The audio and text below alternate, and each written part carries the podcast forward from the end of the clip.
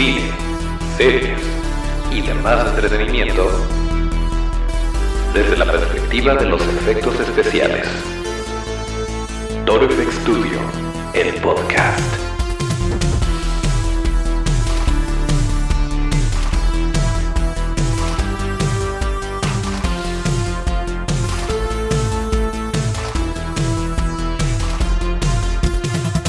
Pues así es, llegamos a otro episodio de Torofx Studio, el podcast, el lugar donde hablamos de cine, series y demás entretenimiento desde la perspectiva de los efectos especiales de maquillaje. Acuérdense de nuestras redes que son arroba Studio, esto es arroba D-I-O. Yo soy tan Toncho Ábalos y aquí mero arrancamos con este episodio que por cierto les recordamos que nos pueden escuchar todos los martes y todos los viernes en la plataforma que ustedes elijan para escuchar podcasts. Y también si nos quieren ver en video, estamos en Facebook y en YouTube. Eh, y bueno, pues eh, antes que nada, muchísimas gracias por, eh, por todo el amor que le dieron al episodio con Liz Arias. La verdad es que ya le teníamos ganas a invitarla y estar platicando aquí. Que bueno, todavía hay mucho que platicar y seguramente no va a ser la única vez que la tengamos aquí de invitada. Pero por lo pronto, si se lo perdieron, ahí lo tienen. Es el episodio 117 para que se echen la vuelta. Y eh, pues bueno, ya por fin, ya se anunció, ya lo dijimos. Vamos a hacer, eh, les vamos a regalar a ustedes amigos FXeros este bonito cubrebocas que lo pueden ver también, lo trae el buen Otto en los controles. Y pues esto fue hecho por Vertebra Studio. Pueden encontrar su trabajo en eh, arroba vertebra shop. Y el día de hoy, en este episodio, no sé si al principio, a la mitad o al final, les vamos a decir cómo les podemos regalar un bonito cubrebocas. Y si quieren checar más de su trabajo, pues chequen la, la cuenta de Vertebra Shop. Pero por lo pronto nosotros les vamos a regalar uno. Y aquí les vamos a decir cómo y cuándo y por dónde. Pero hay una cosa que eh, me gustaría platicarles porque, pues bueno, ya saben que la situación en este momento es de muy pocos estrenos, muy pocas cosas nuevas que ver, que de hecho sí las hay.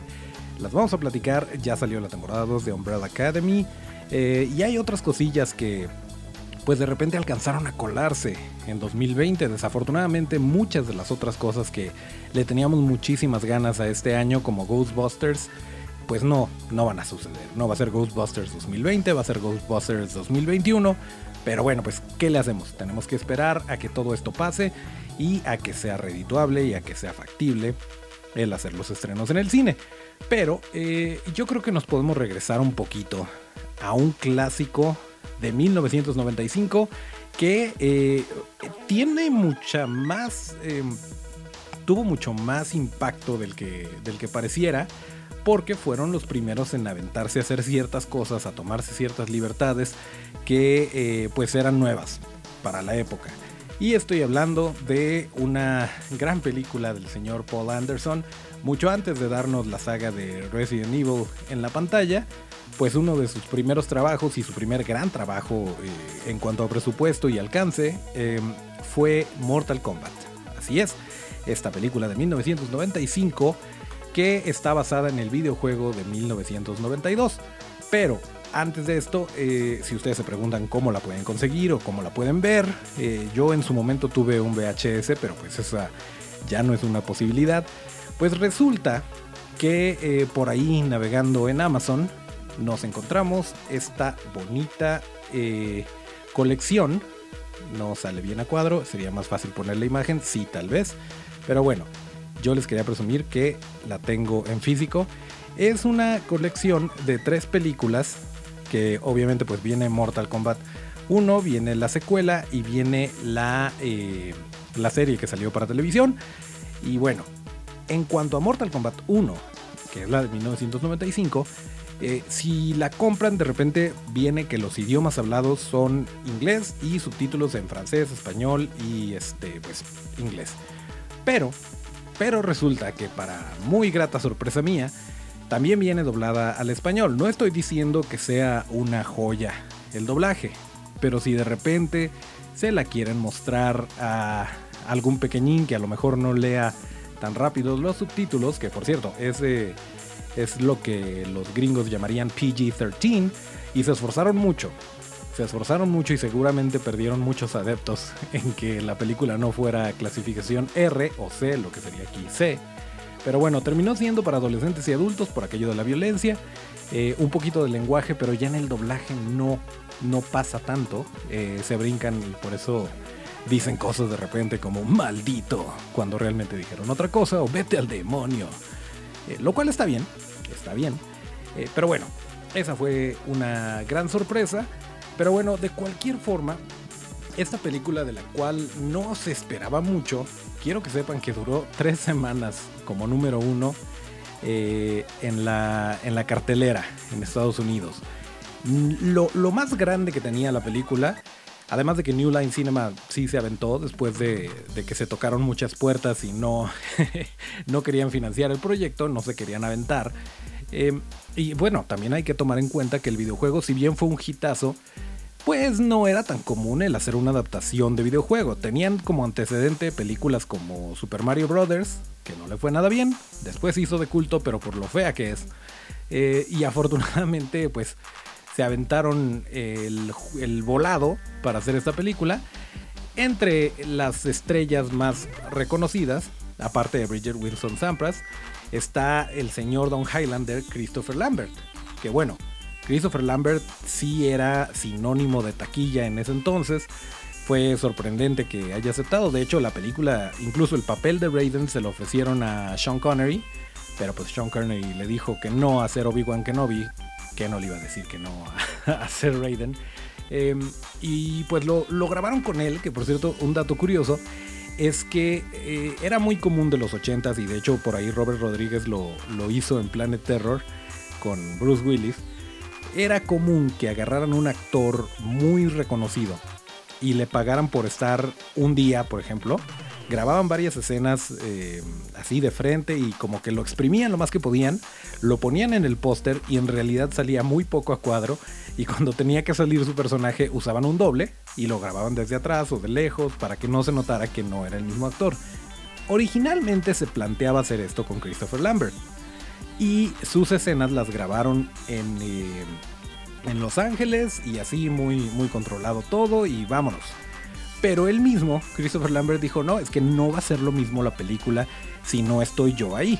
Y entonces se lanzó a Tailandia, no les cobró, obviamente sus agentes lo odiaron por esto, pero así de comprometido estaba con el proyecto, se lanzó y, estuvo grabando todas sus escenas y después eh, les les patrocinó la fiesta de, rap cuando se terminó de filmar la película. Entonces, un detallazo del señor Christopher Lambert, aunque hay que reconocer, no es su mejor actuación.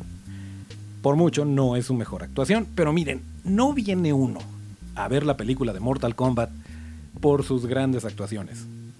Vas por las escenas, por eh, por ver a tus personajes, a los personajes del videojuego, que si bien no es una adaptación 100% fiel y hubiera sido muy difícil lograrlo, no estamos hablando de Street Fighter, que ya, ya, la, ya la comentaremos en su momento, pero vaya, no fue un fracaso por ningún motivo, estuvo bastante bien y encima de todo, pues eh, tenía la gran ayuda de Robin Shue. Hay otro, eh, otro personaje que está que tiene el crédito como el coreógrafo, pero él mismo reconoce, y por eso ni siquiera lo vamos a mencionar, ya tuviste tu crédito en la película. Es hora de que Robin Shue brille. El caso es que eh, Robin Shue es quien interpreta a Liu Kang en la película.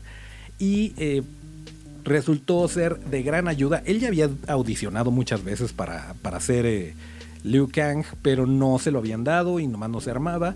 Y estamos hablando de que era el 95.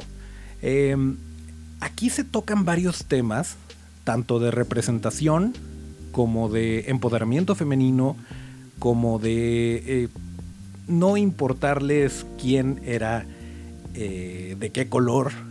Y ahorita les voy a decir por qué. Por un lado, Christopher Lambert sí, definitivamente no es asiático, como se presenta eh, Raiden en, en, el videojuego. Pero bueno, vamos, vamos diciendo que esa la pasamos por alto. Originalmente, se llegó a pensar en Danny Glover para que fuera, eh, para que fuera la, el personaje de, Raiden.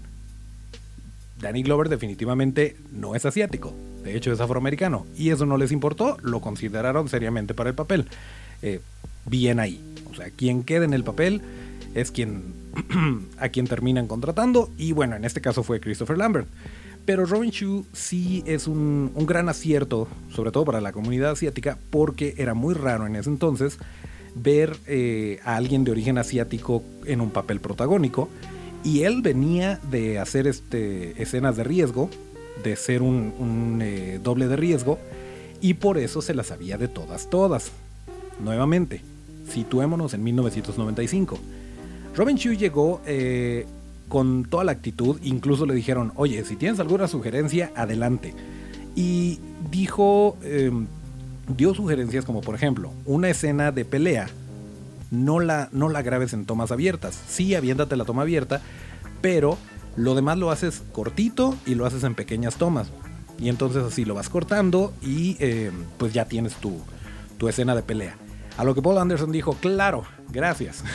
Y bueno, evidentemente aprendió de eso. También el tema de, hacer peleas con eh, suspendidos en cables es algo que después de Matrix, por ejemplo, ya se hizo súper popular y súper común, pero en ese entonces no lo era. Y fue uno de esos detallitos que trajo Robin a la, a la mesa y que pues contribuyeron a, que fuera tan exitosa la película y tan emocionante. Y por otro lado, eh, Steven Spielberg estaba, eh, pues era muy fan de, Mortal Kombat, también Christopher Lambert, eh, también Paul Anderson. El caso es que eso es bien importante, la gente involucrada en el proyecto pues ya de entre era fan de la franquicia, entonces pues estaban tratando de hacerle el mayor, eh, de rendir el mayor respeto que se pudiera. Y pues Steven Spielberg originalmente iba a ser un cameo e iba a ser el director de la película de Johnny Cage. Eh, desafortunadamente no pudo por cuestiones de agendas y cosas así. Y quien terminó eh, siendo, pues más bien quien, quien terminó interpretando al, director fue otro actor, curiosamente caracterizado como Steven Spielberg. O sea, se ve claramente la intención ahí. Eh, y de hecho, pues fue, fue chistoso. Uno la puede ver y decir, ah, se parece a Steven Spielberg, como que quisieron hacer la pifia. Pero no, casi, casi eh, estuvo a punto de ser el mismísimo Spielberg, pero no se logró. Em, y bueno, otra cosa bien importante si pensamos en Mortal Kombat, para los que la alcanzamos a ver, para los que no, ahí está el Blu-ray. Lo pueden conseguir en Amazon por la cantidad de 320 pesos, me parece. Y vienen, eh, vienen tres Blu-rays: eh, la primera película, la segunda y la serie. Está bastante bien.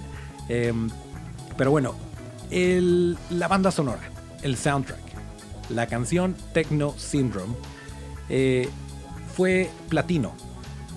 Así es, el disco de eh, el soundtrack de la banda sonora de Mortal Kombat, llegó a ser platino a las dos semanas. Esto, vaya, esto le cuesta trabajo hasta Beyoncé. Y en ese entonces se logró porque es un temazo. Aunque, digo, afortunadamente gracias a Spotify y a las plataformas de streaming, pueden ir y pueden escuchar la canción y no tienen que comprar el disco. La verdad es que es como el disco de los mosquitos. Sí, está la canción y todas las demás son como que variantes de la misma canción. Entonces no, a lo mejor no tiene tanto mérito como, como obra fonográfica, eh, pero la canción es muy muy buena. Así que si tienen oportunidad, eh, láncense a verla. Y em, pues obviamente, obviamente la cereza en el pastel y de lo que hablamos aquí en este bonito podcast, no es nada más de la película, no es nada más de que sí se las recomendamos y sí, claramente era el 90. No, no, no, ¿saben qué? No voy a decir que era el 95 y que por eso los efectos digitales son malos, porque ya, ya habíamos visto Jurassic Park. Entonces, más bien no había presupuesto para efectos digitales decentes. Se ve claramente en el aguijón de Scorpion, se ve, eh, se ve muy claramente en Reptile, el personaje de Reptile antes de tomar su, su forma humana. Pues sí, sí, definitivamente lo puedo ver más junto a Spyro the Dragon del PlayStation que en una película de esta magnitud, pero miren, se pasa eh, y, ahí está clara la, evidencia del por qué, por qué peleamos tanto los efectos prácticos. Goro, por supuesto que íbamos a hablar de Goro. Goro lo ves hoy en 2020 y se ve tan bien como se veía en 1995. Es un trabajo impresionante del estudio ADI, Amalgamated Dynamics. Si le suena es porque nuestro amigo personal Alec Gillis es eh, cofundador y codueño de ADI. Em, y que por cierto estuvo aquí en el podcast, ahí si lo quieres checar, estuvo buena la plática. Pero bueno, eh, Alec Gillis y Tom Woodruff me da mucho gusto que tienen el crédito efectos de Goro eh, creados y diseñados por Alec Gillis y Tom Woodruff Jr. Y curiosamente, Tom Woodruff, el mismísimo Tom Woodruff, es el que estaba dentro del traje de, los prostéticos de Goro. Y bien chistoso, esta fue otra, otra situación que, bueno, en este caso no le, pusieron, no pudieron hacer como con Christopher Lambert. Tuvieron que grabar todas las escenas de Goro en Los Ángeles y con mucho cuidadito porque resulta que había dos, eh, dos tipos de, de, criaturas. Una de ellas era el Goro como para tomas eh, alejadas, o sea, no para close-ups, para eh, escenas de, de, acción, de pelea, etc. Y otro ya era el que tenía los animatronics y que permitía el movimiento y la gesticulación y todo de, de este personaje. Nótese que cuando a un estudio le llega este tipo de proyectos y les dicen, oye, ¿sabes qué? Necesitamos un, mono que mida dos metros y medio y que tenga cuatro brazos y que, hable y que pelee y todo esto. Por un lado está padrísimo, por el otro, ¿cómo demonios le vamos a hacer? Y entonces es ahí donde, donde la gente se tiene que aventar el... Eh, pues más bien quebrarse la cabeza eh, viendo cómo demonios lo van a diseñar para que esto funcione eh, y para entregarlo a tiempo y todo esto. Pero bueno, el caso es que sí estaba la versión de que no pesaba tanto, porque acuérdense que cuando estamos hablando de eh, movimiento de la cara, parpadeo, dientes, etc., estamos hablando de que hay que meterle mecanismos, de que estos mecanismos requieren cableado, requieren pilas y por lo tanto, mientras más eh, fluido sea el movimiento y mientras más cosas haga, pues más va a pesar porque más espacio ocupa. Ah, para esto todo lo tienes que colocar dentro de una forma humanoide y pues esto lo hace un poquito más difícil. Eh, pero entonces estaba la versión de peso ligero, eh, que era para las, eh, para las peleas y todo esto, y ya para los, los close-ups estaba la, la, versión mecánica. Ahora, honor a quien honor merece, si bien Tom Woodruff Jr. y Alec Gillis fueron los, la cabeza de, de este proyecto, eh, Bud McGrew diseñó los animatronics de la cabeza y también estuvo Dave Kinlon eh, y Evan Brainard en el equipo de, la mecanización y todo esto. Y obviamente un montón de gente, desde escultores, pintores, eh, los que hicieron los moldes, bueno, infinidad de personas. Entonces decimos que el proyecto de Goro fue ADI, Amalgamated Dynamics, y la verdad pues un golazo un golazo que se aventaron. Em, tenía el, mecanismo de los brazos era, era por medio de resortes. Eh, era, es que nuevamente todo esto es innovador, todo esto es, eh, es creatividad pura. Y por ahí pueden ver un poquito del video de, em, de cómo se movía Goro, de cómo estaban haciendo las pruebas. Em, y si quieren ver un poquito más, pues láncense al Instagram de Studio ADI para que chequen el, el video completo pero bueno, el caso es que esto definitivamente es tangible. Y de verdad los invito a que vean la película y, vean cómo se disfrutan las escenas de Goro. Porque por mucho que le busques, no hay, no hay más. O sea, si ya compras la idea de que es un personaje eh, que tiene cuatro brazos y que es un gran luchador y de que existe, ya no, no te pierdes, no te saca de la, de la escena, no te saca de, de la historia ¿Cómo te podría sacar un reptil de caricatura que eh, bien podría estar con Mike Wazowski? Sí, hay que decirlo, pero bueno, se pasa. ¿Por qué? Porque esta película lo tiene todo, tiene acción, eh, tiene humor de repente, eh, a veces involuntario, pero todo esto encapsulado en es una película basada en un videojuego, tiene todo para triunfar. Em, afortunadamente en ese entonces no existía Twitter y no hubo quien se quejara de algunas cosas. Pues sí, evidentemente eh, yo recuerdo de chamaco haberla visto y ¿dónde están los poderes? ¿Dónde están los movimientos que de repente por ahí aparecen? Pero muy... Eh, pues muy dosificados. Eh, pero en sí la película es bastante disfrutable. No les estoy hablando de un ciudadano Kane, pero como una película de acción, la verdad es que vale muchísimo la pena. Si no tuvieron oportunidad de verla en su momento, esta es su oportunidad. Que yo sepa, en plataformas de streaming no está aún. Creo que en Netflix de Estados Unidos la lanzaron en abril de este año, pero aquí en México y Latinoamérica no nos ha llegado. Pero miren, vale la pena conseguir el, Blu-ray para que se la puedan aventar completa y chequen, chequen la, la maravilla de los efectos prácticos, que nuevamente no solamente es un efecto práctico por ser práctico, sino que eh, funciona con la historia y es uno de los personajes y de los malos más importantes en eh, junto con la actuación de, Shansung que también está eh, fue tan buena que incluso dijeron está bien vamos a perdonarla y Shansung ya no está tan viejito en el canon porque este actor nos está dando todo lo que necesitamos y, y así la vamos a dejar. Pero bueno ahí está la película Mortal Kombat de 1995 Studio ADI, qué gran trabajo, uno de sus mejores, porque aún, aún en estos momentos eh, siguen de repente sacando cosas como, como ese videíto y siguen eh, por ahí como que desempolvando del baúl de los recuerdos este trabajo que si bien han hecho infinidad de cosas eh, más recientemente pues estuvieron en It, en Bright y, y, en producciones más recientes creo que ese lo recuerdan con mucho cariño precisamente por cosas así porque fue un parteaguas y porque estaban innovando simplemente al chambear, al hacer su trabajo, al hacer lo que les toca, pues inconscientemente les tocaba ser inventores y ser innovadores y pues qué genial, qué bonito. Eh, los invito a que recuerden esta bonita joya de 1995 que se llama Mortal Kombat y ya sé, ya sé, estamos esperando qué vamos a hacer, qué tenemos que, eh, qué les vamos a pedir para que nosotros les podamos regalar ese bonito cubrebocas, ahí les va, está bien sencillo. Obviamente se trata de que sigan a Vertebra Studio, a Vertebra Shop y si ya no siguen a nosotros, pues muchísimas gracias. Hay una foto eh, que nuestros amigos de Vertebra Shop subieron, que es su servidor con el cubrebocas. Entonces lo único que tienen que hacer es ir ahí, a esa foto, y comentar eh, ToroFX Studio arrobándonos, obviamente. ToroFX Studio me va a regalar un cubrebocas con eso ya están participando. ¿Cuánto tiempo tienen? Dos semanas. Les vamos a dar dos semanotas para que, para que participen los más que puedan y lo más probable es que lo hagamos live. Lo hacemos en un, en un Facebook Live a lo mejor. Em, y bueno, ahí hacemos el, el sorteo al azar. Puede participar cualquier persona de la República Mexicana. Los gastos de envío corren por nuestra cuenta. Y pues ya lo tienen.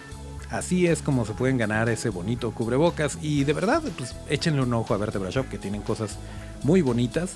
Eh, ya lo tendremos eh, por acá en el estudio, aunque sea de manera remota, para que platiquemos de esto y de efectos especiales y demás cosas. Por eso les digo, sigan las dos, porque Vertebra Shop está vendiendo cosas.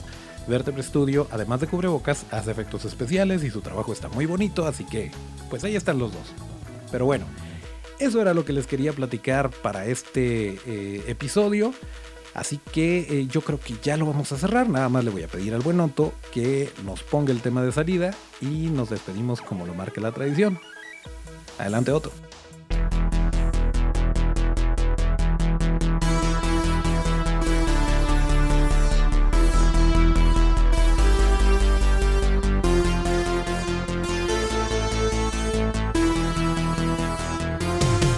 Bien, pues aquí terminamos este episodio de ToroFX Studio, el podcast. Acuérdense que para seguir la conversación hay que seguirnos en todas las redes que son arroba ToroFX Studio. Esto es arroba ToroFXSTU Yo soy Toncho Ábalos y mis redes son arroba Toncho Ábalos con T. Em, ¿Qué más? Nos escuchamos el siguiente episodio y hasta el próximo llamado.